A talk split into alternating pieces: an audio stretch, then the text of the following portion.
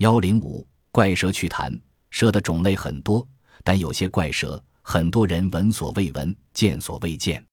蜡烛蛇产于非洲几内亚湾的一个岛上，全身赤红似火，当地叫库加沙，因其可当蜡烛使用，故又称为蜡烛蛇。这种蛇多栖居于河堤的洞穴之中。奇怪的是，它一遇到火星就会着火，往往成为引起火灾的罪魁祸首。原来，这种蛇的体内含有大量脂肪，尤其是舌头上含油量更高。当地居民捉到这种蛇后，把内脏除去，再穿上纱芯，敷在铁棒上点燃照明，比一般的煤油灯还要光亮。一条蜡烛蛇可以燃三四个夜晚。电蛇，一九八一年。巴西一个渔民在亚马逊河口捕获一条两米长的电蛇，经生物学家测量，发现这条蛇身上带有六百五十伏特的电压，要是有人在水中碰到它，会遭到蛇电的轰击。